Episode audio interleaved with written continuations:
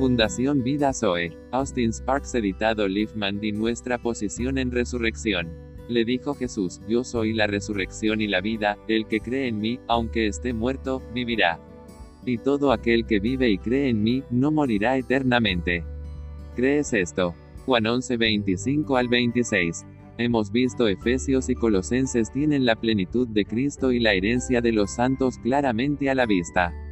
Veamos a Jesús hablando a través del apóstol Juan se da un lugar muy definido y positivo al hecho de que el alcance de la herencia y la llegada a la plenitud solo se basan en el hecho de que definitivamente todo ya ha sido reconocido y aceptado.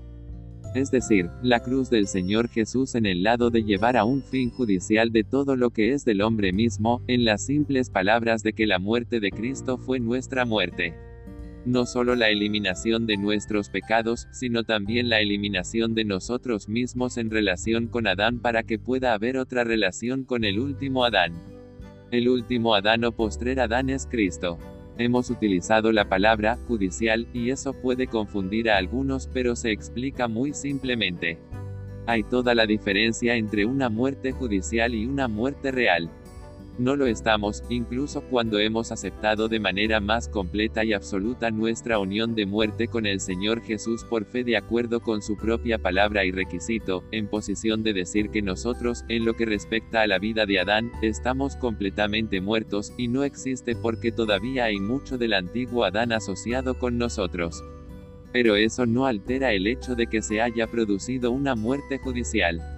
Una muerte judicial es simplemente el hecho de que se ha dictado una sentencia y, a los ojos de la persona que la ha dictado, la muerte se da por sentada como si ya hubiera ocurrido.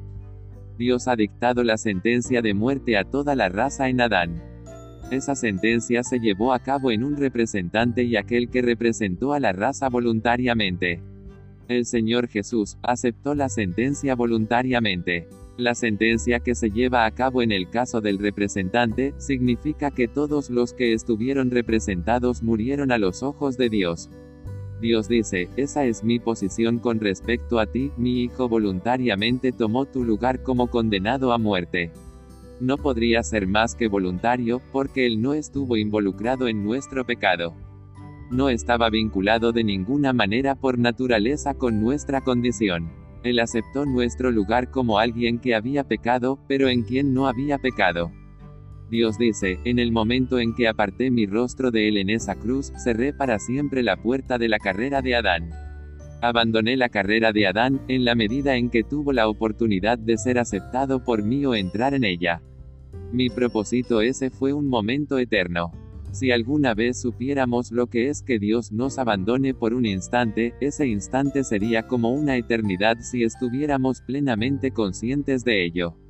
Si supiéramos que Dios nos había abandonado absolutamente con todo lo que significaba, ese momento sería el momento de una eternidad, ese momento sería capaz de cambiar nuestro cabello de la negrura del cuervo a la blancura de la nieve. Esa es la actitud de Dios hacia la raza de Adán, en lo que concierne a su propósito. Todo lo que él tiene que decirle a la raza de Adán es, debes nacer de nuevo, no hay esperanza para ti en tu nacimiento actual. Esa es la muerte judicial que se ha llevado a cabo en relación con cada uno de nosotros, y el punto es que tenemos que reconocer el hecho en la guerra con la carne como totalmente corrupto, incluso en su mejor momento. Tenemos que aceptar por fe el hecho de que la carne nunca puede venir a la presencia de Dios, y luego que Dios ha hecho una provisión para nuestra expresión espiritual de esa posición. Porque somos sepultados juntamente con Él para muerte por el bautismo, a fin de que como Cristo resucitó de los muertos por la gloria del Padre. Gloria, gloria.